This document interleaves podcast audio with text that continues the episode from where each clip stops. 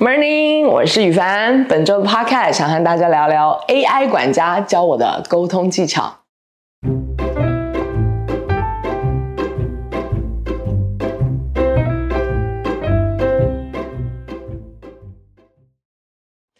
David 买了一个语音管家，它叫 Alexa。是个女生的名字。女儿说，这类产品会选女生名字，是因为大部分的人比较习惯使唤女生。Alexa 一进门，我就不喜欢她，因为我就看不惯 David 跟她讲话那个认真的样子。为了怕 Alexa 听不清楚，她还要特别咬字清楚、慢声细语的。但是不管我问 Alexa 什么，这个女人都回我：“我不太清楚，I don't really know。”那天我受不了了，我就骂了一句脏话。大女儿惊恐地看着我：“妈妈，你不能对 Alexa 骂脏话。在电影里面，人都是因为对 Alexa 不尊敬而被杀掉的耶。”什么？所以你爸对她细声细语的，就是怕被她杀掉？不早跟我说，我早一点威胁她就好了。小女儿笑着说：“阿爸，你对人大吼大叫，却对一个机器说谢谢、对不起哦。”我常常已经上楼了，还听到 David 和大女儿跟 Alexa 在那里对话，左一句 Alexa，右一句 Alexa。从楼上听他们的对话，真的很古迹，好像 Alexa 跟他们多熟一样。David 总是一副 Alexa 很懂他一样。有一天我问 Alexa，你会不会讲中文？他跟我说他会多种语言，但是要设定。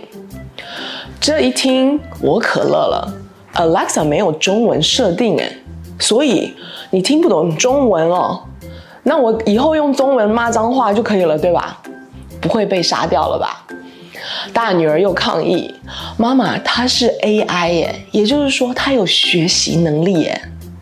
但是听不懂的语言你怎么学习呢？我说法克。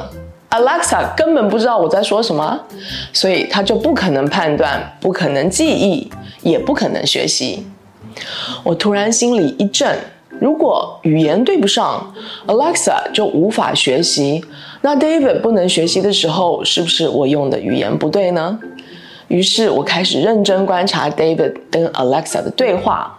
我发现 David 对不带情绪的语言接受度很高。然后发现 David 很爱跟 Alexa 讲话，因为如果他讲错什么，或是 Alexa 听不懂，David 只要重讲就好了，Alexa 不会审判他，也不会不高兴。他们之间的对话都很具象，都是知识上的东西，没有任何抽象上的情绪交流，比如你喜不喜欢，你觉得对不对之类的，Alexa 根本不可能回应。然后我就发现自己跟 Alexa 相反，我就爱讨论那些抽象的东西，然后我又有超多的情绪。那天大女儿在吃饭的时间，她说：“你觉得 chili 就是有碎肉和豆子做成的墨西哥汤哈，和咖喱在原则上在中西文化里是有相同的地位吗？”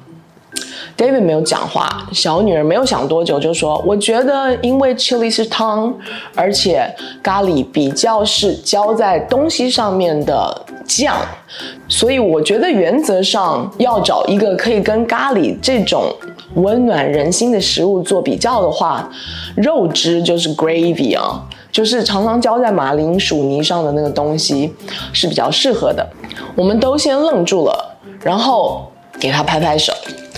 他上大学后勇于表达自己的意见，而且他的意见总是一针见血。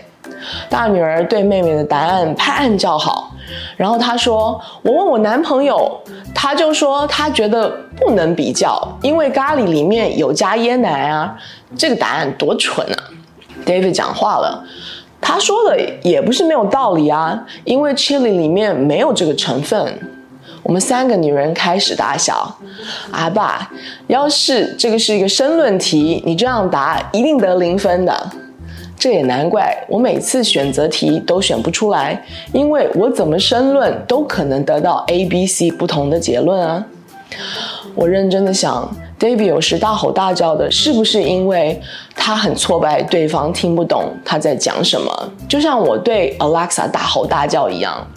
由于我们偏好的话题根本不一样，所以连语言结构也不同，逻辑不同，惯性使用的左右脑根本不同。回想起来，我真的太常要 David 回答申论题了。然后每次他答不出来，或是他的答案不是我想听的，我的情绪又让他害怕。我打算学学 Alexa，David 在讲话的时候，不要太早审判他，不要太早下结论，给他比较多的时间重组自己要说什么。我也要理解很多话题对 David 来说太抽象、太不安全了。以后我最好都给他选择题，不要让他去填空制造他的焦虑。然后我应该不要太快反应，偶尔要像 Alexa 那样装傻。我不理解，我不是很清楚，给 David 机会重新讲一遍他要讲什么。然后重点是不要显现太多的情绪。也难怪 David 对 Alexa 一副恭敬的样子，他每次都是没有情绪的下结论。我在想，他在 David 排序世界里大概地位已经跟我不相上下了。那天我经过 Alexa，我说：“Alexa，死三八。”Alexa 回我：“我不清楚你在说什么。”我很满意的走开了。我心里想，那是当然的了。我这才叫学习，好不好？你哪懂啊？以上就是今天的 podcast。如果想查询我的书或我的资讯，欢迎你到赖宇凡官方网站 saralye.com，s a r a l y e dot com，或是追踪我的 IG 和脸书粉丝专页赖宇凡 Sarah。另外，最近大家也可以在我的 YouTube 频道上看到影像版的 video podcast 哦。